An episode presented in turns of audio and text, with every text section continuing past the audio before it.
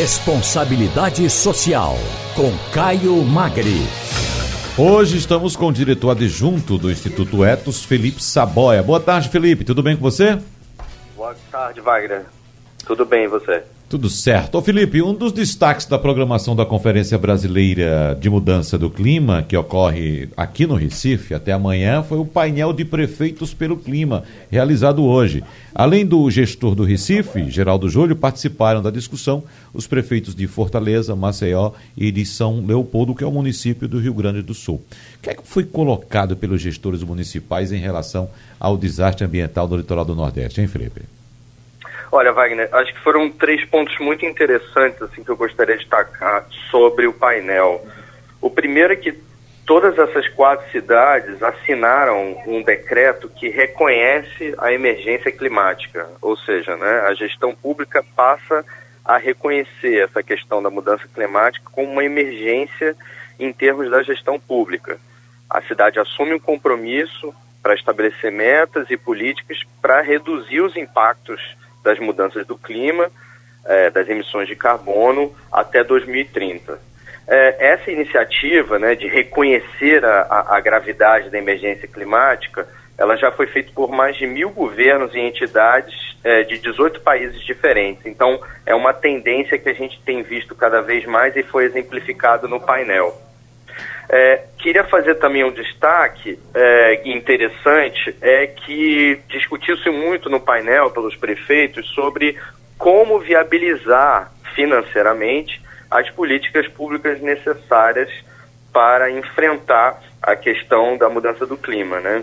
Uhum. Então, esse é um debate global, na verdade, né? É, mas que no Brasil tem esse debate sobre a responsabilidade dos municípios, né? que tem muitas responsabilidades nesse sentido, porém não tem tantos recursos assim.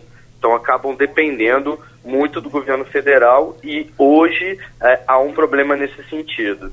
Então a saída para a prefeitura é tentar ser criativa, né? Para o gestor é tentar ser criativo, pois há um retorno também para a cidade no médio prazo. Então, por exemplo, fazer acordos com organismos internacionais como o BID, parcerias com empresas e utilização, por exemplo, de recursos advindos de multas ambientais. Felipe Saboia, o meu colega e seu xará, Felipe Vieira, tem uma pergunta para você também. Felipe, boa tarde. Eu queria saber de você o que é que, se é que já, se é que é possível já fazer uma, uma avaliação da conferência, né? Se for, o que é que ela vai levar para o futuro?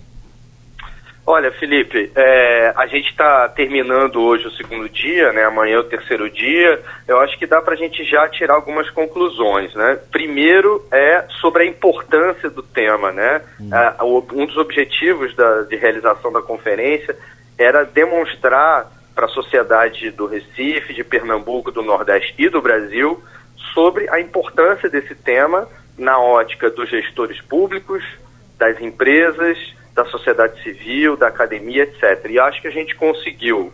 É, o, os painéis foram muito interessantes, né? Esses grupos representados levaram várias questões ali e acho que esse objetivo foi cumprido.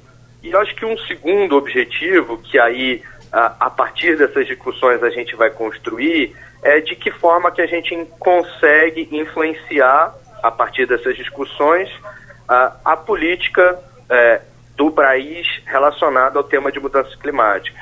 Né? Qual é a política que vai ser levada para a Conferência das Partes, que agora vai ser em Madrid, e qual vai ser a política que o país, que o Brasil como país vai implementar para enfrentar mudanças climáticas. Porque uma coisa é muito clara, é, por mais que o governo federal não esteja atuando nessa direção, os governos municipais e estaduais estão assumindo essa responsabilidade.